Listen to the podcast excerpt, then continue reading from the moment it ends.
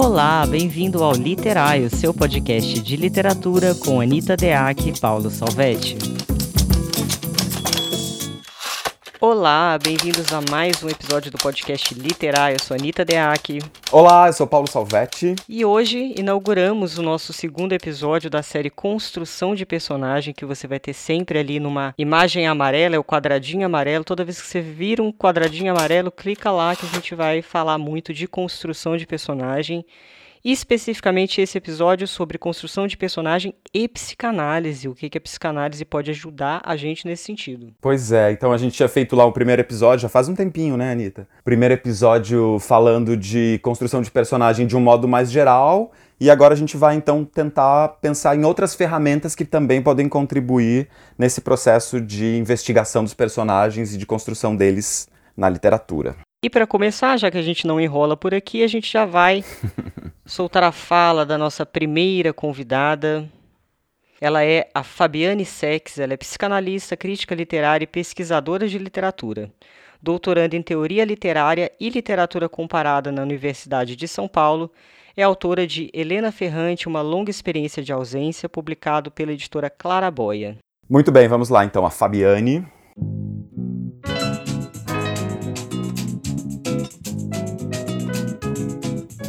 esse assunto rende, né? Porque quem vem da psicanálise sabe que a psicanálise é devedora da literatura, é, que Freud foi um grande leitor, um grande leitor de maneira geral, né? De outras áreas também, de filosofia, de antropologia, mas também um grande leitor de literatura. É, inclusive, ele foi premiado com o Prêmio Goethe de Literatura pelos escritos dele é, a influência literária aparece não só no conteúdo do que ele escreve, mas também na forma. Freud era muito atento à tessitura do texto, não só as ideias que ele apresentava, mas ele era também um grande escritor, é considerado um grande escritor. E ele recorre aos escritores é, para formular, para apresentar, para desenvolver ideias da psicanálise. Dois dos autores mais citados em toda a obra do Freud não são médicos, não são filósofos, não são antropólogos, são escritores, Goethe e Shakespeare. Então, por aí, assim, muito panoramicamente, a gente tem uma ideia da importância da literatura para a psicanálise e do quanto a psicanálise, portanto, tem essa dívida com a literatura. Então, essa aproximação entre os dois campos me parece um pouco natural de ser feita, uma vez que ela sempre tenha estado lá, né? Desde o início da psicanálise, a literatura antecedeu a ela e moldou em grande medida as ideias da psicanálise. O Freud tem uma frase em um texto é muito interessante sobre a gradiva de Jensen, que ele fala que a gente deve levar muito em consideração o depoimento dos escritores em relação a todas as coisas, porque há campos onde a ciência ainda não chegou e a literatura já esteve lá. Então, é como se as ideias todas que o Freud tenha conseguido formular, por mais originais e brilhantes que sejam, elas são tributárias a leituras de grandes escritores que já estavam debruçados sobre as questões, as contradições humanas. Então, é, para mim, essa aproximação é, não só é natural, como ela é importante de ser feita. Eu acho que os psicanalistas ganham muito quanto mais eles leem bons escritores. Mas, é, de outro lado, a gente pensa em como a psicanálise pode enriquecer a leitura, a análise de um texto literário como alguns conceitos propostos por Freud ajudam a ler melhor alguns textos de literatura. Com isso, eu também quero fazer uma ressalva que é importante é, que essa aproximação seja feita se você está afiliado ao campo literário, ou seja, se você vai fazer uma análise literária e não uma análise psicanalítica de um texto, é muito importante que o objeto literário venha na frente, né? Então, que a, a teoria não sirva é, para enquadrar o texto literário como uma mera ilustração da teoria, né? Mas que a teoria sirva para, ao contrário, enriquecer, desengessar e aumentar, né? As possibilidades de leitura, ampliar é, essas possibilidades de interpretação. Então, um texto que costuma render muito nesse sentido é o Inquietante, do Freud, um texto que também já foi traduzido como O Estranho, O Estranho Familiar, e agora foi traduzido como Infamiliar pela editora Autêntica. É um ensaio muito interessante. É, eu estou usando a expressão inquietante, que está na tradução da Companhia das Letras, e que o Freud parte de um texto literário para formular esse conceito, onde, é, muito grosso modo, a gente tem uma sobreposição entre o familiar, o que é familiar, conhecido, e o que é estranho. Essa vertigem na sobreposição desses campos é o que Freud chama de inquietante. É, costuma render um bom par com, com textos literários se essa aproximação é feita de maneira cuidadosa. No meu trabalho, na análise da Helena Ferrante, esse é um dos textos do Freud que eu usei. Eu usei mais de um. Eu achei que outros textos do Freud me ajudavam a pensar sobre questões que estavam propostas na obra, mas eu tentei fazer essa aproximação levando o texto da Ferrante para o primeiro plano e trazendo outros textos de outras áreas além de textos da própria teoria literária, para pensar sobre questões que estavam propostas por ela.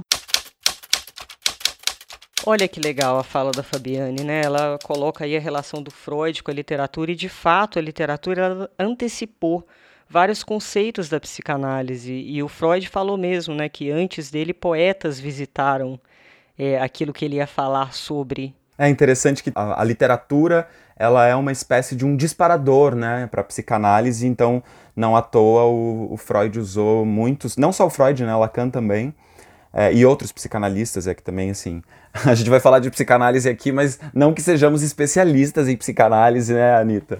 Acho super interessante psicanálise, então acaba que já li umas coisas do Freud, já participei de umas conversas e tal, mas eu falo que é aquele famoso conhecimento de orelhada, né? Sim. mas enfim, pelas coisas que a gente sabe, pelas informações que temos, a gente sabe que o Freud foi um grande leitor, né? A Fabiane também falou isso, né? Que o, autor mais citado, eu não sabia disso, os autores mais citados na obra do Freud são Goethe e Shakespeare. Não à toa, né? Maravilhoso, né? Você sabe que eu tenho uma relação assim muito especial com a psicanálise porque foi transformadora. Quando eu tinha 19 anos de idade, eu entrei na faculdade e uma professora passou um texto chamado Futuro de uma Ilusão do Freud. E eu vim de uma criação religiosa, minha tia era espírita e tal. E aí, de repente, aquele texto me mostrou uma construção de Deus projetiva, né? O Deus autoritário, Deus como pai. E eu terminei aquele texto, eu falei, o quê? Que loucura é essa? Mudou completamente a minha visão é, e depois eu virei budista e tal, mas enfim, aquele foi um momento com 19 anos, foi um. abriu a minha cabeça, Paulo. Que louco, né? Eu acho que a primeira coisa que eu li do Freud também foi na faculdade, foi o Mal-Estar na Civilização. E sei lá se eu entendi muito bem, porque o Mal-Estar na Civilização é um puta de um livro, né? Incrível e super complexo. Mas também o Mal-Estar da Civilização também começa com essa ideia, com uma demolição da religiosidade, né? Começa com aquela com uma carta, um escritor manda para ele uma carta questionando Deus, e daí ele fala um pouco sobre aquele sentido do oceânico, né? Que todo mundo queria pertencer, todo mundo pertence a uma mesma unidade, ao mesmo corpo, né, coletivo. E o Freud faz ali um, uma desestruturação de todo esse pensamento, também desconstruindo né, essa unidade religiosa como uma verdade. Eu amo esse texto. Para mim ficou muito marcada a ideia de que nenhum ser ou objeto, e aí pode ser tanto religioso como qualquer coisa na vida, ele é capaz de satisfazer completamente alguém, né? E, uhum. e que o uhum. desejo, a questão do, do desejo para você se manter em movimento, é preciso que haja essa falta, é preciso que você não seja completado, digamos assim. Então eu acho muito doido que muita gente, a gente mesmo, né, em alguns momentos da vida, a gente joga tanta expectativa nas coisas, a gente espere que elas entreguem aquilo que a gente quer. A gente quer ser completado. E na verdade, esse texto é um belo de um abre para você entender que se você estiver completo, você está morto. Não tem completo, né? Não tem completo. Tem, mas acabou, né? Eu fiquei pensando. tem, mas está em falta. é, eu também fiquei pensando isso, que na atualidade, né? Uh, quer dizer, o, o, Freud falou isso num contexto específico, mas é tão atual porque eu acho que dá pra gente pensar muito nessas projeções que a gente faz hoje, né? Do, nas redes sociais mesmo, né? Como a gente fica repetindo os comportamentos coletivos, né? Por exemplo, essa lógica mesmo de a gente ficar uh, projetando os nossos desejos, a satisfação ou, ou que seria o nosso gozo, né? A gente projetando sempre no outro, no que o outro sabe que a gente não conhece, né? Uh, então, por exemplo, na, nas redes sociais tem isso, né? A gente fica ali olhando e a gente deseja ter aquele corpo, a gente deseja estar naquele país, a gente deseja comer aquela comida do outro, né? Como se a projeção do outro fosse sempre uh, alguma coisa que a gente não conseguiu atingir, né? A gente não conseguiu chegar naquele lugar. É esse mal-estar, né? O mal-estar é a constatação de que, meu amor, não tem esse completo, não tem, o outro também não está sentindo, você tá, só acha que o outro está se sentindo pleno nas suas faculdades de prazer, né? Mas não é não, né? Ele também está de algum modo manipulando aquilo, inclusive talvez para que você ache que ele é pleno, né? Enfim, essa, loucura toda é que esse mal estar e que a psicanálise e o Freud, né? Trouxeram incrivelmente aí para a gente entender e nos entendermos dentro da angústia e não não tem como eliminar essa angústia, né? Absolutamente. Tem uma coisa interessante que assim, na vida a gente não tem acesso completo ao inconsciente, por isso que ele é o inconsciente. A gente vai falar um pouco aqui de recalque, de algumas coisas bastante interessantes que podem ser aplicadas na literatura. Mas quando você está construindo um personagem, você tem a possibilidade de pensar sobre algumas dessas questões. Freud tem uma frase muito interessante que ele fala que na cama de um casal não tem só um casal, tem os dois pais de cada um, tem seis pessoas lá. Porque quando você se relaciona com alguém, é, você vai ter construído dentro de si uma relação com o feminino, com o masculino, essas relações parentais, os traumas. É, se você foi, se você ficou preso em alguma fase de desenvolvimento, né, ele vai falar é, da fase oral, da fase anal, e é lógico eu vou esquecer da terceira, mas enfim, pesquisem que vale a pena. E aí você vai projetar, você isso vai estar no seu relacionamento. Então, quando você pensar, por exemplo, no desenvolvimento de um personagem, vale a pena você pensar quem são os pais desse personagem, como ele se relacionava com esses pais. Muito legal.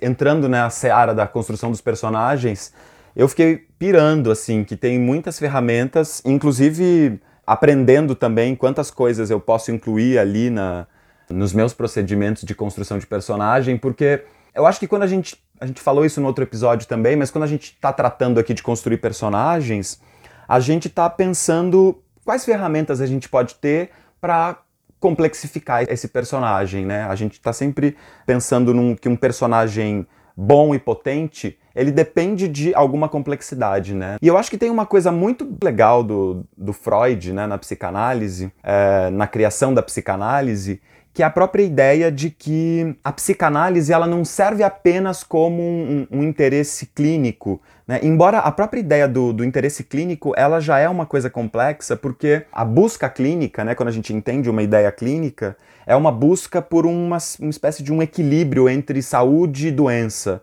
Mas a própria ideia de saúde e doença né, ela é uma coisa construída uh, culturalmente. Né? O que, que é estar saudável, o que, que é estar doente, vai mudando ao longo do tempo.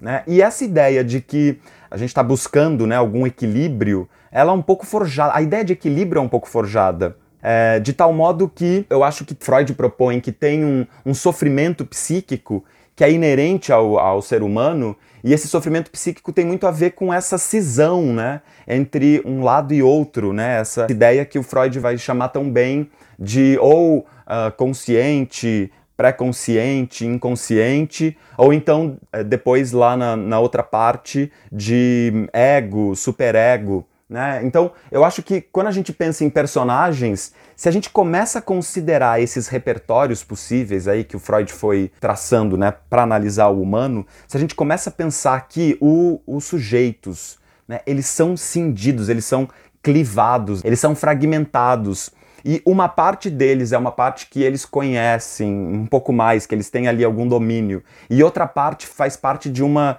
ancestralidade cultural. Eu acho que isso pode dar um peso ali para a construção dos personagens muito interessante. Falando em incisão, que é um tema interessante, tem um estudo muito legal, um livro, na verdade, chamado A Imagem Inconsciente do Corpo, da Françoise Doutor, em que ela fala sobre a cisão da formação é, psíquica na infância e eu fiquei muito impressionada como a relação com os pais, o contato, o olhar para o próprio corpo no momento certo, a criança que não pode ficar indo de um lado para o outro em ambientes muito diferentes. É, se tiver espelho, eu lembro que ela contou um caso impressionante, Paulo. A, a criança foi parar num hotel que tinha espelho para todos os lados e ela ficava mudando de lugar. O pai mudava de hotel o tempo inteiro. E essa criança ficou psicótica. Nossa teve essa cisão, né, que você citou aí na questão uhum. da cisão.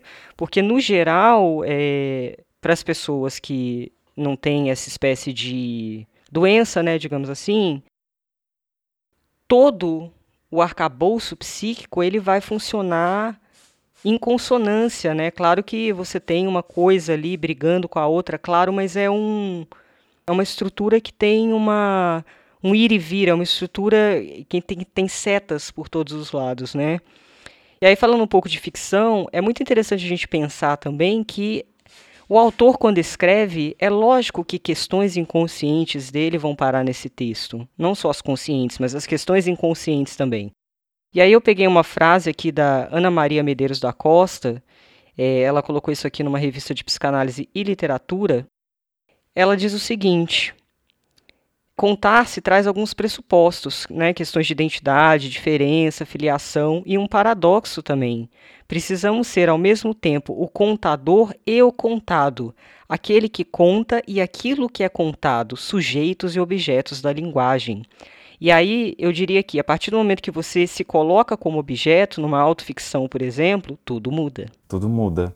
Como a gente já falou nos outros, em outros episódios, né, em relação à autoficção, em relação à memória, né, é, de algum modo a gente está inserido ali, a gente está inscrito naquela obra, né, querendo estar inscrito ou não querendo estar inscrito, porque, enfim, aquelas palavras, aquelas questões estão passando uh, pelos nossos corpos também.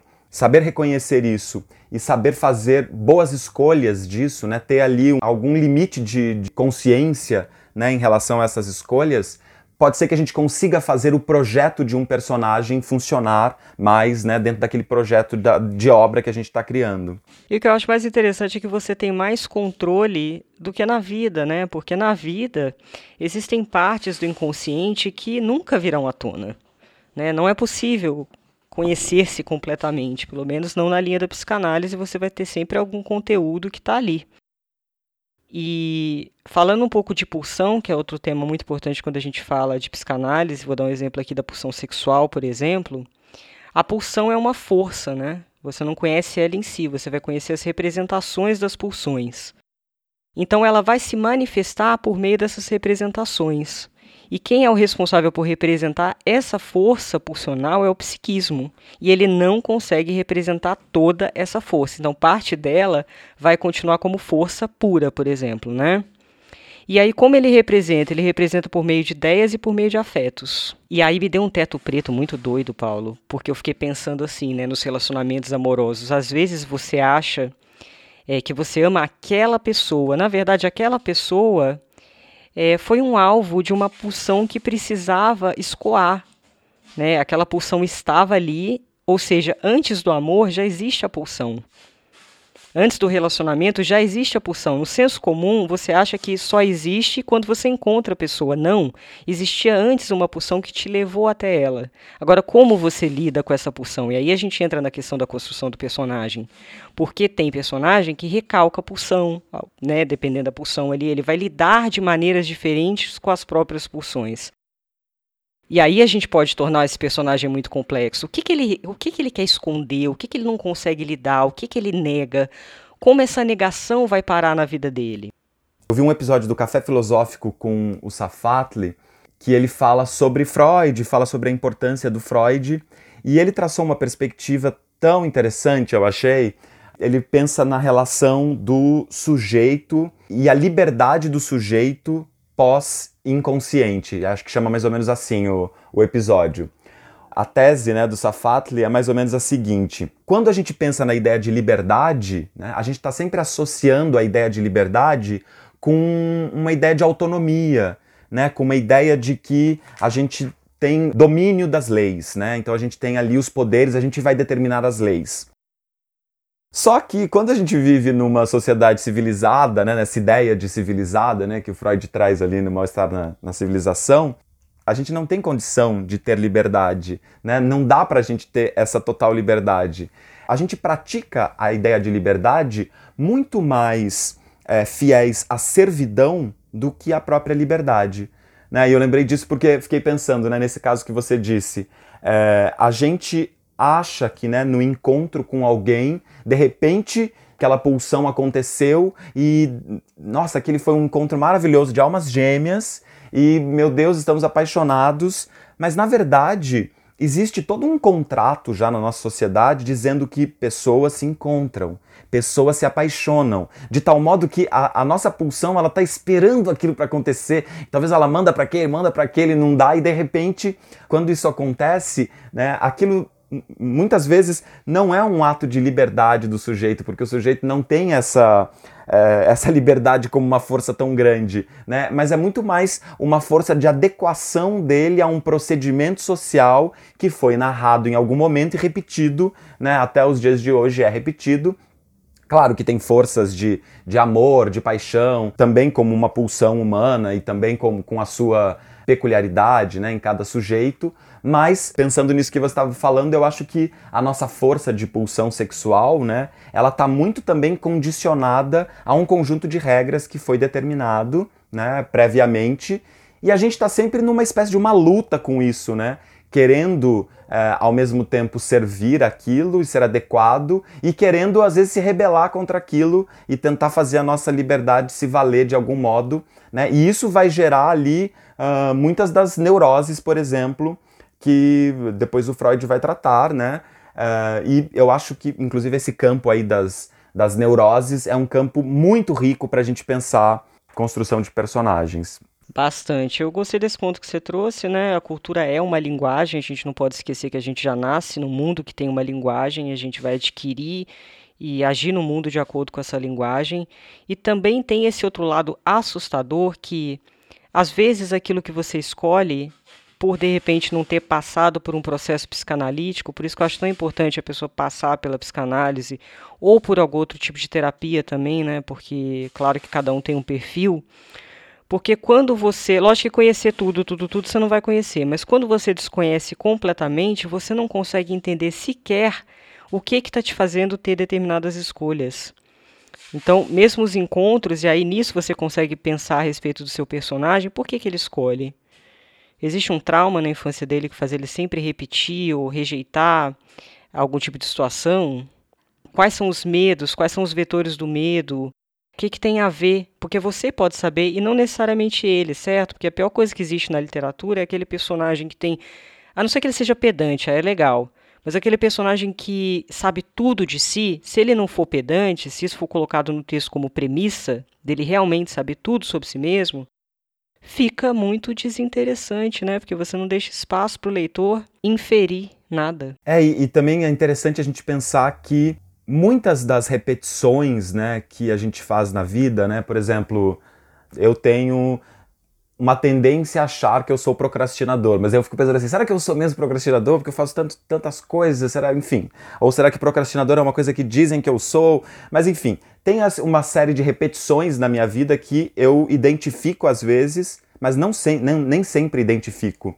Né? E na hora de a gente construir um personagem, a gente pensar isso, por exemplo, coisas que um personagem repete, coisas que um personagem está sempre fazendo, tipos de comportamentos que ele recorrentemente faz, mas que nem sempre ele se dá conta da tamanha repetição, pode dizer coisas muito incríveis sobre ele, porque tem uma coisa muito interessante na literatura que é essa possibilidade né, de a gente conseguir enxergar num personagem mais do que às vezes o próprio personagem sabe sobre ele. E o personagem ser um campo não exatamente delimitado por ele mesmo, mas delimitado por uma série de outros valores, até moventes, tornam possíveis as é, diversas leituras em relação a esse personagem. Então, quando a gente consegue, por exemplo, tornar complexa as ações de um personagem, a ponto de ele mesmo não conseguir observar as, as repetições, as reincidências das questões da vida dele, isso, nossa, vira um trunfo para o escritor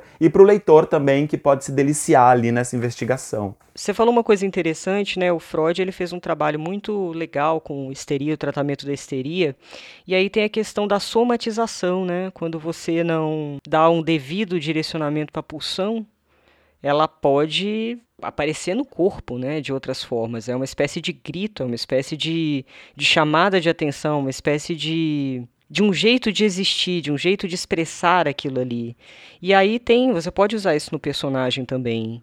E eu acho muito interessante você pensar nessa relação dos desejos frustrados, aí não mais falando só de pulsão, mas na questão dos desejos frustrados, dos traumas e etc como você vai construir o corpo desse personagem, né? Como ele se move. E aí você falou da, das questões repetitivas, né? Dos atos repetitivos. Você também pode explorar um pouco isso. Você pode explorar, por exemplo, também numa relação parental. Eu lembrei muito do Complexo de Portnoy, do Philip Roth, que é um livro que eu amo. Amo. E eu só lembrei da cena. Nossa, aquela cena, você lembra, Paulo, aquela cena dele no banheiro com prisão de ventre ah, e a mãe lembro. dele batendo na porta querendo ver o cocô dele. Nossa, aquela Extremamente mãe, né? controladora. Sim. Uma relação erótica com o filho. Erótica no sentido de. É, é o sentido da libido, sim, mas não exatamente no, no, no, Porque a libido existe fora do âmbito amoroso entre, né? Casais, né? A, a claro. criança tem o seu corpo uhum. investido, digamos assim, do erótico desde pequena, né, de alguma forma. Então aquilo ali eu achei uma cena chave, emblemática, que fala do controle que ele sofreu na infância, que, que continua, inclusive, sofrer quando adulto, né. Não, eu não tinha lembrado desse livro, mas ele, inclusive, é um, um, um livro de análise, né, porque ele está lá o tempo todo contando essas coisas numa situação de análise. E, inclusive, é, é, é interessante até esse livro no, no sentido do estudo, quando a gente quer pensar um pouco sobre psicanálise também, em relação à construção literária, porque uh, ali funciona muito, ele consegue fazer funcionar muito a ideia de fluxo de consciência por conta daquela situação que é a narrativa uh, analítica, né? Então, ele em situação de análise faz ali essa, essa construção narrativa que oscila né, entre estados e compreensões e constatações, que é muito parecido com processos de análise. Né? Não, e você lembra que ele desenvolve um comportamento neurótico em relação à masturbação, né? Então uhum. Então você vê ali um sintoma. É, sim. Uma repetição.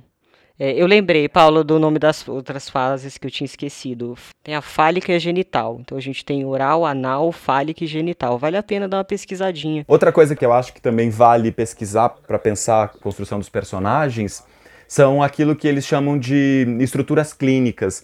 Uh, bom, basicamente as estruturas clínicas são três grupos, né? Como as pessoas estariam ali uh, orientadas em relação aos seus sintomas, uh, que seriam a neurose, a psicose e a perversão. Eu acho que a maior parte das pessoas são neuróticas, né? Ah, uma coisa interessante também que eu fiquei pensando, eu acho que quando Freud pensa isso, ele não está pensando em sentido de doença, é, num sentido de situação anormal, né? Eu acho que quando a gente pensa na normalidade do que são as pessoas da nossa cultura, eu acho que elas dividem-se ali, não exclusivamente, né, mas de acordo com os sintomas que elas apresentam mais reincidentes, é, entre pessoas que têm a neurose, têm a psicose, têm a perversão. É, e acho que o tipo da, da, neurose é o mais comum, né? E ele se divide é, entre as neuroses histéricas, as neuroses obsessivas, acho que também tem as neuroses fóbicas. As histéricas e as obsessivas são as mais comuns. E em algum momento elas foram distintas, né, entre homens e mulheres. Até, se a gente for ver bem, o, o, há muitos questionamentos, né, principalmente uh, um posicionamento feminista de negar o Freud no final do século XX e no nosso século, é, negar o Freud até por uma constatação, por um julgamento sexista né, da obra dele, pensando que o Freud contribuiria, né, teria contribuído uh, por estigmatizar também a mulher a esse lugar, né, por constatar que histeria era uma coisa mais recorrente nas mulheres e a neurose obsessiva seria mais recorrente nos homens. Mas eu não sei, eu tenho a impressão de que uh, o Freud falou isso dentro de um contexto muito específico, quer dizer, a gente está falando ali do final do século XIX, do começo do século XX. O Freud está falando de uma sociedade familiar, numa estrutura que não é mais a única possível na nossa cultura, né, mas que era uma estrutura predominante na época e que determinava sim lugares de existir de mulheres e homens muito muito distintos e muito específicos, né? E é por isso que as manifestações das histerias eram mais comuns nas mulheres e as neuroses obsessivas mais comuns nos homens, né? Embora também o Freud foi o primeiro a pensar a histeria também existente em homens. Mas quando a gente pensa na, na literatura, por que, que isso é interessante? Né? Eu fiquei pensando assim, quais poderiam ser as neuroses de hoje, ou quais são as neuroses de hoje, uh, se ela é uma coisa tão comum, né? Como é que são essas neuroses obsessivas hoje? E aí fiquei pensando que o neurótico obsessivo, né, seria essa figura que, né, de um jeito meio estereotipado, vou falar aqui, mas que um pouco teme o desejo, é aquele cara uh, que tem a dúvida, né? Que é o cara que uh, não sabe decidir-se. Né? Inclusive o caso, acho que um dos casos mais famosos do Freud em relação à neurose obsessiva é aquele caso do, do Homem dos Ratos, que aliás a história é, é, muito boa, que é assim, a história de um cara que estava em dúvida se casaria com uma ou com outra mulher, e não sabia decidir-se essa dúvida, e aí ele começa a pensar: será que ele quer casar mesmo? E aí ele começa a pensar: será que ele quer mesmo terminar? Eu acho que ele estava para tirar um título de, de magistrado lá, para advogar ou qualquer coisa assim. Será que ele faz isso mesmo? Porque isso é que daria estrutura para o casamento? Então, a neurose obsessiva seria essa neurose da dúvida, do medo. Na nossa cultura agora, sei lá, acho que uma característica né, da neurose, é, essa, essa dúvida né, comum, estaria é, ligado, por exemplo, a questões como a limpeza, a higiene. Agora na pandemia, mais especialmente, mas acho que isso já é uma coisa que vem da nossa cultura, que é uma obsessão por uma limpeza que. Jura, minha casa tá um muquifo. isso, isso quer dizer que você está livre dessa neurose obsessiva nesse sentido da limpeza, pelo menos. Total. Mas mas assim, a gente vê um monte de pessoas que, por exemplo, se recusam a participar de ambientes que não tenham higiene X. Por exemplo, sei lá, convido um amigo para ir para o parque, mas esse amigo acha que alimentar-se num parque sentado num chão onde cachorros podem urinar seria uma coisa inadmissível. Né? Se a gente for pensar, essa dúvida que é também um medo, né? é um medo de se contaminar a qualquer momento, é uma característica meio obsessiva. Ou fiquei pensando também nessas pessoas que fazem tratamento PrEP em relação ao HIV. Então, são pessoas que têm tanto medo de se contaminar. E, claro, gente, não estou fazendo nenhuma crítica isso, é só um traço de comportamento cultural, né? Mas pessoas que têm tanto medo de se contaminar que elas acabam se antecipando na medicalização, né? Então, elas se medicam para não correr o risco de ter que tomar um medicamento caso venha se contaminar. Né? Então, eu acho que a gente pensar quais são essas neuroses que estão hoje nas pessoas e conseguir identificar possíveis neuroses para desenvolver nos nossos personagens é uma coisa legal, além de potente. É verdade. E eu acho que você falou uma coisa interessante ali, né? Da, você deu o exemplo do parque, né? A pessoa que tem medo de ir no parque porque acha que não é um lugar muito adequado para colocar um alimento em relação ao, ao chão. Eu não sei, é, assim, a psicanálise, o que eu aprendi com a psicanálise foi, não existe controle absoluto. É, existe um entendimento maior possível. Controle absoluto não é possível. Isso é uma falácia. Inclusive, eu odeio é, frases de autoajuda e essa lógica da autoajuda de você, se você quiser, você pode. Se você, isso não faz o menor sentido. Quando você pensa mais profundamente a psique humana e você descobre que você precisa cavar muito e às vezes ter muito trabalho para desobstruir alguns nós, para trabalhar alguns sintomas. Então, assim, não basta querer, porque às vezes o querer, teoricamente, ele está numa camada, você acha que você quer, ele está numa camada superficial. Você tem certeza que você quer. E aí você descobre que no fundo você não quer mesmo, não. É possível isso, né? Uhum. A, gente, a gente se auto-engana, existe um auto-engano Super. É, em relação a gente mesmo, que tem a ver, inclusive, com a imagem idealizada que a gente faz de si. E aí, pensando em construção de personagem, também existe uma fantasia a respeito do outro, que é um tema que o Lacan vai tratar. Tem um autor que eu indico demais para quem quer se iniciar na psicanálise de uma maneira mais tranquila, que é o J. Denásio, que é um psicanalista maravilhoso. Eu já falei dele aqui em alguns episódios. O J. Denásio tem a teoria de que Em qualquer relacionamento, você não se relaciona com a pessoa em si, mas com a imagem internalizada que você faz dessa pessoa. E aí, o quanto você descobre sobre si mesmo só olhando para essa imagem que você criou. E aí, na hora de você criar um personagem, na verdade, ele não está se relacionando exatamente com outros personagens, inclusive se ele é um narrador personagem, né? Ele está se relacionando com essas imagens internas. E dá para colocar em contradição isso, porque ele pode ter, se você coloca, por exemplo, um narrador em terceira pessoa, então um personagem específico vai fazer uma imagem interna do outro, mas você também tem a possibilidade de mostrar a imagem do outro em relação a ele, ou o comportamento dele que entra em contradição com essa imagem. Ou seja, dependendo do foco narrativo que você escolhe, é, você pode inclusive colocar em questão esse tipo de coisa. É, fiquei pensando que quando a gente vai escrever um livro com um personagem narrador, né, isso é muito interessante de se exercitar, né? Esse personagem que na verdade está enxergando tudo Uh, só que por, por esse filtro do que é ele mesmo ou do que ele acha que é ele mesmo, que é ainda mais terrível, né? Porque ele está ali no meio de uma produção de sentidos que ele acha que são factuais, mas na verdade são coisas muitas vezes manipuladas pela própria ideia dele do que aquelas coisas têm um significado. Aquela ideia do livro que a Fabiane trouxe, o inquietante, né? Ou o o estranho ou infamiliar, que é o unheimlich, né, em alemão. É muito interessante essa ideia também para a gente colocar isso no narrador uh, personagem, ou mesmo nos personagens, né, mas é essa ideia de que alguém se estranha com uma coisa que é absolutamente familiar. Quer dizer, parece absolutamente familiar, né, parece que eu conheço muito bem aquela pessoa, e de repente alguma coisa que aquela pessoa faz me desestrutura absolutamente e eu entro ali numa espécie de um abismo, né, que seria esse esse inquietante, né? Esse, essa alguma coisa que me tira ali do meu prumo, porque é uma surpresa diante do que eu esperava. Né, essa relação do, do estranho com o conhecido, com o familiar. É, e você sabe que assim, pensando no personagem, as reações do personagem têm um, um problema muito comum no texto dos iniciantes, que é colocar sempre reações indiferenciadas, reações homogeneizadas é, em relação ao personagem.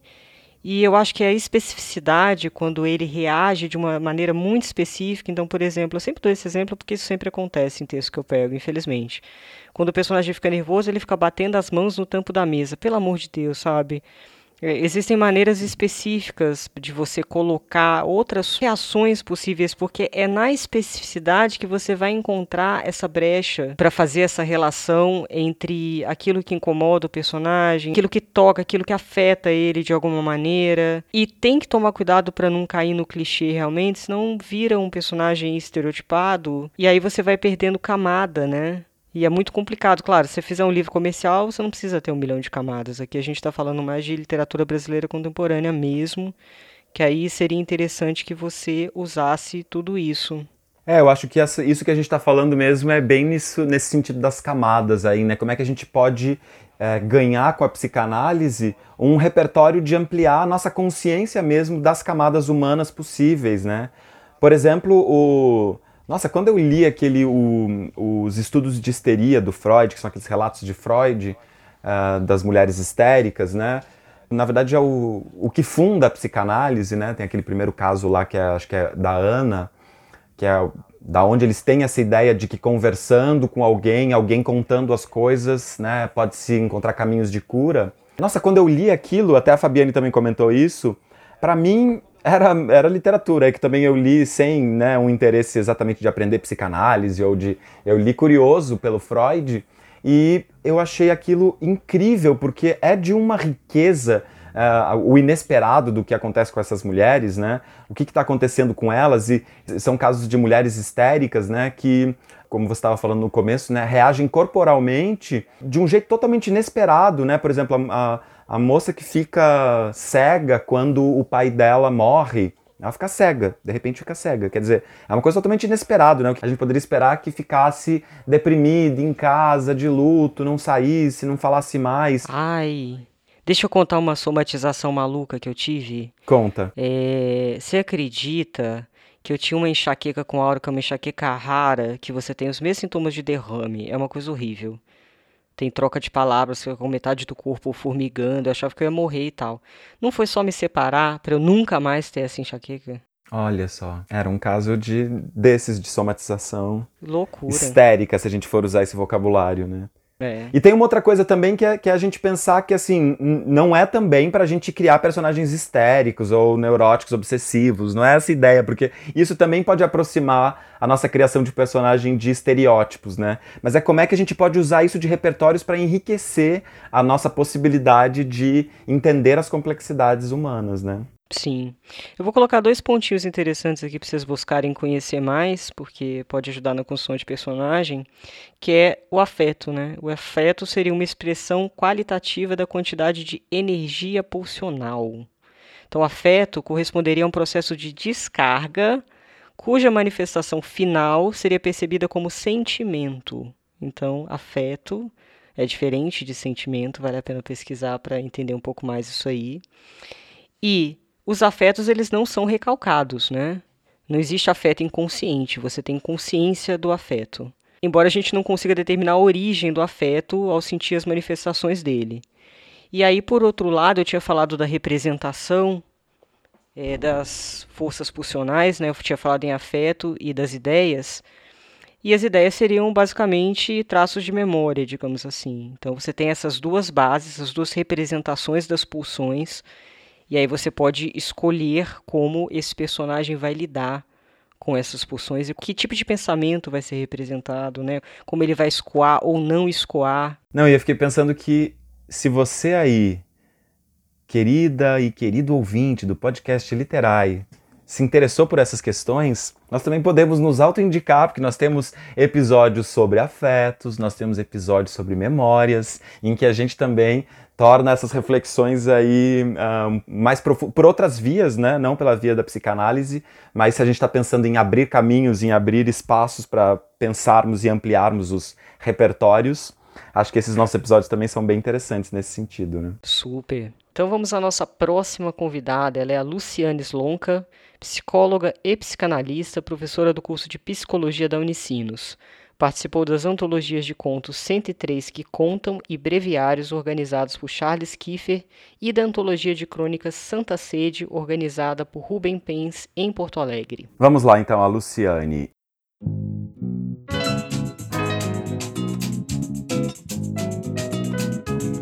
Olá, Anitta, Paulo, queridos. É um prazer estar aqui falando com vocês. É uma honra para mim ocupar esse espaço que para mim já é tão caro e onde toda semana eu aprendo tanto e admiro tanto vocês e tudo que eu tenho escutado. Uh, parabéns né, por esse podcast tão importante num momento como esse. Bom, esse tema para mim é muito caro, né? São duas paixões que eu tenho na minha vida, né, e que eu entendia sempre como separadas na minha trajetória, e agora mais juntas do que nunca, né? A psicanálise, que é o meu trabalho, né? Eu sou psicanalista, então Sou professora universitária também, né, de psicanálise e escritora, né, a questão da literatura aí uh, entrando cada vez mais forte. O Freud, num texto emblemático dele de 1908, né, o escritor criativo e o devaneio, ele já se perguntava de quais fontes que o escritor obtinha os seus devaneios e o seu potencial criativo. Né? Ele sempre era muito intrigado né, e admirava muito artistas e escritores, compositores e sempre tentava se perguntar dentro do, da lógica do psiquismo humano de onde viria né, esse, essa inspiração. E ele vai fazendo então uma costura né, com o brincar imaginativo da criança e do quanto esse brincar seria um precursor da capacidade imaginativa da qual um futuro escritor vai se valer né, no seu fazer literário. Então acho que muito do que a gente faz também né, na literatura tem a ver com algo de ser capaz de brincar, brincar com as palavras, imaginar, né? Acho que enquanto psicanalista eu entendo que todo analisando, né, todo paciente, enfim, quando conta sua história em uma sessão, ele está sempre elaborando uma narrativa ficcional, né? Porque o recalque, né, como a gente diz, que é uma defesa que nos forma, né, que nos estrutura, ela nos protege, mas também nos sabota, né? Faz com que a gente entenda a nossa história muito a partir do que nos foi contado, do que nós tivemos condições de absorver. E na literatura, né, uma história, por exemplo, vai me pegar de uma determinada maneira singular, mesmo que o autor tenha tido a intenção X de transmitir aquilo, uh, muito do que vai me pegar e me bater tem a ver com o meu histórico, né? com a minha verdade histórica. Isso também é um termo interessante que a psicanálise tem, que ela diferencia verdade material e verdade histórica. Verdade material é o que me aconteceu de fato. Bom, com três aninhos nasceu a minha irmã, com quatro aninhos nós nos mudamos de cidade. E a verdade histórica é como eu fui recebendo essas marcas, né? De que maneira a minha história factual vai sendo interpretada e de que maneira ela vai sendo ressignificada ao longo da minha vida. Então é muito interessante como na minha percepção, né, falando dessa questão que nós estamos sempre, na verdade, a nossa história de vida é uma ficção, porque é algo que a gente foi ensinado a acreditar de alguma maneira, dos que os nossos pais nos contam, enfim. A literatura também é um pouco isso. Né? Eu acho que nós somos eu lírico sempre. O que, eu quero dizer com isso? Que a gente está sempre se inscrevendo e que, na verdade, quando eu escrevo algo, claro que eu não acho interessante a gente cair nesse clichê de que então né, que muitos escritores têm essa dificuldade, então eu não posso escrever sobre separação porque eu estou falando sobre mim. Mas eu acho que num determinado nível a gente está sempre nos escrevendo, sim. Claro que eu posso exercitar, e aí é a maravilha da escrita e da literatura, que é esse mecanismo da sublimação, né? Eu poder ali viver uma outra vida, contar uma outra história que não a minha, né? Isso é, é muito real. Mas de alguma maneira a gente está sempre implicado.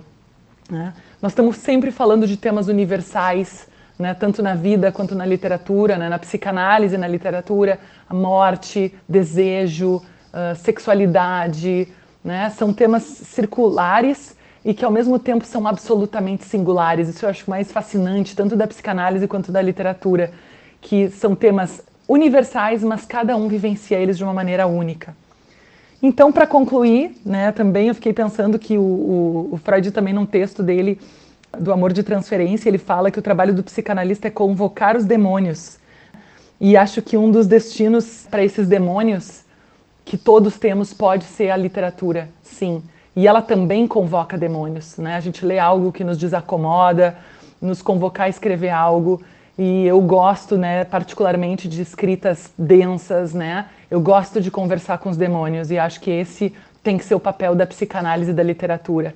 Para falar de amenidades, basta autoajuda, basta. E não estou assim querendo com isso eliminar a importância de outros tipos de temas da literatura, né? De novelas mais leves ou de temas mais. Mas eu acho que a densidade na vida é fundamental. A gente precisa entrar em contato com os nossos demônios para aprendermos a também conviver com o outro, né? a conviver conosco mesmos. E acho que é isso que a literatura nos convida e a psicanálise também. E para terminar, que eu já me alonguei demais, claro, escrita ou leitura não é terapia. Então, assim, pode ser extremamente terapêutico e nos acionar coisas dos nossos demônios mas uma coisa é uma coisa e outra coisa é outra coisa. Então também acho que fica aqui a provocação de cada um poder também, não precisa ser psicanálise propriamente, é o que eu acredito, mas de se buscar se conhecer num espaço apropriado para isso, né? E a literatura faz esse complemento maravilhosamente, mas não é terapia, cada coisa no seu lugar. Tá bom, gente? Um beijo muito carinhoso e obrigada mais uma vez pelo espaço. Ah, que legal, a fala da Luciane. Então, uh, bom, interessante sempre escutar os psicanalistas, né, falando com muito mais propriedade do que a gente, né? E muito legal essa ideia que ela trouxe aí que eu não, não conhecia, que é essa ideia do brincar imaginativo, né? Pensando de onde vem nossa inspiração, né? Muito legal pensar que, de fato, né, quando a gente está fazendo literatura, a gente está é, disposto a um jogo, né? E é um jogo que vai se armando na medida que a gente vai construindo, né? Então eu fiquei pensando agora que uh, isso que a gente está fazendo aqui, né, nesse podcast especificamente, mas também nos nossos episódios em geral, tem a ver um pouco com ajudar a, a fazer esse jogo ganhar mais ferramentas, né? Ganhar mais, expandir um pouco, né? Esses limites imaginativos aí desse brincar. É verdade, eu gostei muito quando ela fala que a literatura, a boa literatura, digamos assim, ela convoca os demônios, né? Porque na psicanálise existe de fato uma certa conformidade do sujeito à sociedade, de maneira que ele consiga transitar melhor. E aí na literatura você tem essa possibilidade de desconformar o seu personagem, né? Não necessariamente colocá-lo em conformidade. E a Luciane, além de ser uma super psicanalista, ela também escreve muito bem. Ano que vem vai ter um novo romance aí, que ela já começou a a colocar, a escrever, a se colocar. Ela tem me trazido, a gente conversa bastante, ela tem me trazido questões da própria escrita. E é muito interessante um autor psicanalista, né? Porque eles pensam loucamente, assim, é uma maravilha. Eu tive uma conversa hoje uns tetos pretos, a gente trocou áudios. Porque em relação a esse episódio, apesar de eu já ter lido muito psicanálise na minha vida, por exemplo, a obra de Freud eu matei, cara. Eu cometi essa loucura, eu matei. Ao longo dos anos eu consegui matar tudo que ele escreveu, quase. Tudo que foi publicado aqui, digamos assim, né? Eu também não sei se publicaram tudo. Acho que sim. Acho Mas eu tava meio assim, Paulo, porque mal ou bem, a gente não é psicanalista, né? Uhum. Então, mexer com determinados conceitos, aí a Lu até me, me tranquilizou em relação a isso, porque, de fato, é importante é pegar essas reflexões e levar, de fato, para construção do personagem. Sim. E aí eu peguei uns pontinhos aqui, porque eu acho que eu falei de uma maneira um pouco complicada anteriormente, para vocês pensarem sobre, tá? Eu falei um pouquinho de trauma, por exemplo, né? Quando acontece o trauma, quando existe um excesso de força pulsional, quando é mobilizado um excesso de força pulsional para o sujeito metabolizar e ele não consegue. Então, o trauma, ele não é definido, inclusive, em relação à função do evento. Tanto que a gente tem pessoas diferentes que reagem de maneiras diferentes a situações é, digamos, parecidas, né? Então, o, o, trauma vai ter a ver com tantas outras variáveis que você vai ter que entender como esse personagem reage para saber se uma situação causa a ele trauma ou não, porque não necessariamente também tem isso. Tem outra coisa importante de se falar aqui, eu até estava conversando com a Lu sobre isso. Ela me falou que é importante que algumas coisas sejam recalcadas, porque se não existir recalque, você vira um selvagem. Você não pode se manifestar é, livremente na loucura, né? A transição para a sociedade exige uma dose de recalque ali, exige uma série de concessões, digamos assim. Mas vamos colocar, vamos deixar isso, pelo amor de Deus, nas minhas palavras, porque se eu tiver é, torcido algum conceitinho nessa frase anterior, não é da Luciane, tá, gente? Esse é só o papo teto preto que eu tive com ela hoje à tarde. Sabe que no, no coletivo de teatro que eu faço parte, né, o Vulcão, a gente tem um, o hábito de, depois das peças, fazer conversa, a gente chama isso de vulcão conversa, e volta e meia a gente chama pessoas para participarem dessa conversa também. E eu adoro quando vamos psicanalistas, porque os psicanalistas eles sempre abrem caminhos, né? E, e tem todo um vocabulário da psicanálise e caminhos de entender as coisas que sempre para mim oxigenam assim, inclusive ficcionalmente, né, as coisas, porque acaba sendo uma ficção, né, um jeito de você entender o mundo por uma vertente que não é a verdade absoluta, né? A gente sabe que existem ali os questionadores da psicanálise, quem coloca a psicanálise em xeque, e a gente não está aqui nem para dizer que a psicanálise está certa ou está errada, ou não é isso, né? Só como é que a gente usa esses repertórios para abrir uh, o nosso imaginário. E tem uma coisa da, do que a Luciane falou que eu adorei, que é essa distinção de verdade. Também pode fazer uso dela com muita propriedade na literatura, que é entender essa história, né, do que é a verdade material e o que é a verdade histórica. Então, a verdade material, a coisa factual, o que aconteceu efetivamente, né, meu pai morreu. E a verdade histórica, que é como é que eu reajo, como é que eu recebo ela chama de como é que eu recebo essas marcas, né? Dá pra gente pensar como é que isso se constitui enquanto cicatrizes em mim e como é que eu vou lidar então com isso, né? Então, as reações diante daquilo que às vezes estão explícitas, é, mas às vezes elas vão ser recalcadas e elas vão acabar extravasando em outros tipos de comportamentos, né? Em outros tipos de ações que é muito interessante a gente pensar que é isso, né? O personagem às vezes pode reagir de modos muito distintos, como você comentou, a uma mesma coisa, né? E essa distinção tem a ver com como é que essa verdade é histórica naquele sujeito, né? Diferente do, do outro e diferente do que se poderia esperar dele, uh, por exemplo. E aí, para deixar mais claro um conceito aqui, você acabou de tocar nisso, a gente está falando um pouco de sintoma, né? Quando acontece, por exemplo, o Freud, o, ele tratou de uma paciente que ele fez a hipnose com ela, que durante a hipnose vinham à tona elementos que ela tinha banido, que ela tinha recalcado e eram elementos de natureza sexual. E aí o que ela tinha banido da consciência permanecia no inconsciente. Aí o que, que acontecia? O inconsciente ele é ativo, né? Ele está ali pulsando, apesar da gente não saber.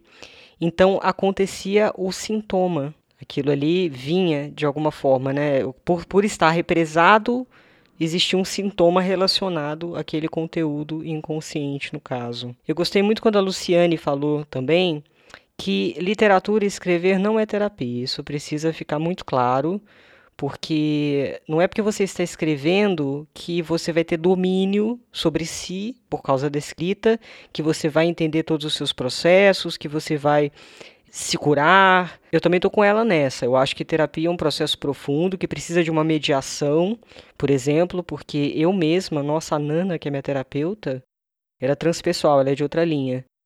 O que a Nana me mostrou que eu não sabia a respeito de mim mesma e ela teve que dar umas voltas, ela teve que lidar com muita resistência da minha parte em determinados aspectos. A gente tem defesa psíquica, a gente tem resistência e não é tão simples descer essas resistências. E não é a escrita que vai fazer descer essas resistências, sabe? Eu acho que terapia é terapia, escrita é escrita, ainda que, ainda que ela de alguma maneira também te ensine sobre você, mas eu acho que o processo terapêutico, ele tem uma estrutura mais organizada e voltada para isso especificamente, né? É, acho que tanto a, a, Fabiane quanto a Luciane, elas, as duas fizeram uma ressalvas, né, em relação a como é que se lida com a psicanálise e os lugares que ela se estabelece em relação à literatura, né? A Fabiane falou sobre a importância de uh, por exemplo, não fazer um uso da literatura para exemplificar só, né, para um, ilustrar né, a psicanálise, isso numa posição ali de crítica, né, de literatura. É, e a Luciane fala nesse sentido de que nem ler nem escrever eles é, suprimem a ideia, a, a, experiência da análise. Né? Inclusive, eu acho que, uh, claro, cada um pensa sobre si, cada um é, faz o que quiser, né? Mas eu acho que fazer terapia, é, algum tipo de terapia, é sim um disparador muito importante para a gente entender a gente mais, né? E também para a gente reconhecer-se mais, inclusive nos tratos criativos, né? Em relação ao artista que nós somos, em relação às nossas experiências de criação. Então eu acho que isso também pode ajudar né? não exatamente a psicanálise, mas qualquer terapia que cada um quiser escolher. Eu acho que é uma experiência. Eu, por exemplo, quando fazia terapia, eu, por exemplo, quando fiz terapia, eu fiz terapia analítica um tempo. É, eu percebi tantas coisas sobre mim, mas também percebi coisas sobre uh, essas nuances né, do comportamento humano a partir de mim naquela relação, né, que até hoje me servem de uh, compreensões e aprendizados para minha escrita, inclusive. É verdade. Eu tenho muita coisa para trabalhar ainda, viu? Você lembra que eu te contei daquela coisa da memória, que eu tenho só duas memórias antes dos 5, 6 anos? Lembro, Que eu acho uma coisa muito bizarra, então tem coisa recalcada aí. Eu sinto também que eu criei muitas defesas psíquicas na vida, porque eu tive uma história meio difícil, então eu senti que eu não podia confiar em absolutamente ninguém. Então, geralmente eu pego as coisas e vou com um trator fazendo. E esse ano, graças à Nana, é por isso que eu acho que a terapia é coisa tão importante, cara. Eu tô há dois anos já com a Nana e foi graças a esse trabalho junto com a Nana que eu pude encontrar o Tiago e pela primeira vez na vida ter um relacionamento em que eu não tenho o pé atrás ou medo excessivo ou a competição ou a desconfiança. E eu precisei descobrir que isso era um, um, ponto muito sério na minha vida e que eu precisava dar um jeito de desatar esse nó. E foi difícil, mas assim, porra, 37 anos, velho. Você tem noção de que eu, eu fiquei sem saber desses nós durante. 37 não, 36, vai. Durante 36 anos eu fui amarrada por essas coisas? Pois é. Não, eu também tenho uma, tenho uma coisa que eu identifico em mim, eu já consigo reconhecer que eu tenho isso, mas assim, em relação à escrita, eu sempre tenho a impressão assim em algum momento vão descobrir que foi tudo uma fraude. Não, gente, não sei. Não, é tudo mentira isso aqui. Esse, não, tão, tão, estão falando que meu romance é legal. Não, é mentira, vão descobrir alguém, alguém. Então, enfim, essa essa essa insegurança, né, é um mecanismo que eu vejo repetir e daí quando eu vejo repetir eu falo, para, Paulo, de novo. Né? Então, são coisas que a experiência né, de pensar sobre é que nos faz, nos protege um pouco né, desses sofrimentos e é, no, final, no final das contas é para isso que as terapias servem, né? Para a gente tentar amenizar ali os sofrimentos que nos cercam o, constantemente. Sim. Tem um outro pontinho que eu queria colocar aqui, que ele é bem simplesinho, mas que muda a chave na construção de personagem, viu? Aquilo que o personagem fala, não necessariamente o outro entende ipsis literis. Hum. Literalmente. A gente tem que pensar que existe é, a projeção do outro sobre aquela frase, as expectativas do outro sobre aquela frase, então dá para trabalhar isso bastante em diálogo, por exemplo. Uhum. É, porque a coisa mais doida a respeito das palavras é isso. Apesar da gente ter uma compreensão singular e que tem a ver com. Qual foi o termo que ela usou? Histórico? Histórico, verdade histórica verdade histórica, né? Então a compreensão ela vai mudar de acordo com a verdade histórica de cada um. Uhum. Mas ao mesmo tempo existe sim uma ponte, existe um, uma literalidade ali alguma, né? Que faz com que a gente consiga se comunicar por meio dessas palavras, apesar de tantas frestas. É, e acho que uma coisa que eu tinha comentado rapidinho lá no começo também, para a gente ir encerrando aqui, quando a gente pensa né, na psicanálise, o próprio fato do Freud ter, por exemplo, usado né, o eu e o isso, quer dizer, o sujeito é alguma coisa que está entre o eu e o isso, ou o ego e o id, e também depois tem o super-eu, mas o, se a gente pensar nessa relação, né, o sujeito é alguma coisa que está entre dois pronomes, né, é um eu que ali é um pronome pessoal definido, e esse outro pronome isso, né, que em português é um pronome demonstrativo, mas que em alemão ele é um pronome indefinido, né, é uma coisa, é alguma coisa e alguma coisa pessoal que define esse lugar de estar do sujeito. Né? Então, se a gente pensa que quando a gente coloca um personagem ali, se a gente quer dar a ele uma espécie de uma projeção de vida, né, uma projeção paralela, análoga à condição de vida humana, de sujeito real, né, é importante a gente considerar que esse personagem nem ele mesmo uh, sabe exatamente essas instâncias, ele está sempre ali uh, medido por essas forças que não são só as forças dele, mas também são as forças daquilo que o move, né, ou daquilo que ele projeta, ou da cultura na qual ele está inserido. É verdade, isso a literatura e a psicanálise têm em comum, né? A gente está lidando com uma dose muito significativa do impalpável, por isso que é tão bonito. É isso mesmo. E, gente, a gente está chegando no final do episódio. Queremos agradecer porque essa semana eu e Paulo estamos chiquérrimos. Vocês têm noção que a gente chegou em 17 na Apple Podcasts? Em 16, para vocês terem ideia, tá a The New Yorker. Então, assim, é muito chique. a gente não tá se aguentando. Nossa, amanhã eu vou mudar pra praia, amém. Vou sair do apartamento que não bate sol. Tô cheio de caixas por todos os lados. Mas assim, é uma felicidade muito grande esse podcast, desde que a gente começou, quanto a gente tem aprendido, compartilhado, é, interagido com vocês. A gente quer aumentar, então, por favor, é, continue compartilhando com seus amigos, com seus familiares, para quem você acha que vai aprender junto com a gente. Quem quiser deixar mensagem, anchor.fm barra literai, tá aqui na descrição do episódio. Deixa lá teu áudio de um minuto com alguma pergunta, ou então vai lá no Instagram, conversa, manda direct pra gente, porque a gente tem trabalhos diferentes em diferentes plataformas. Né? Lá no Instagram, por exemplo, eu falo um pouco dos meus cursos de escrita criativa. Eu estou com um curso curto aberto. Quem tiver interesse, me escreve lá. E é isso aí. Isso mesmo. Então, contamos com vocês para nos ajudar a divulgar, porque é isso que tem feito a gente crescer e também termos energia, ânimo e prazer cada vez mais de vir falar de literatura e compartilharmos aqui com todos vocês. É porque aqui a gente não é falso, né, Paula? A gente também quer ser cada vez mais reconhecida, a verdade seja dita. Claro, tem todo um, um ego aí agindo junto. Ai, que delícia! um beijo, gente. Até semana que vem. Tchau, tchau. Um beijo. Até semana que vem.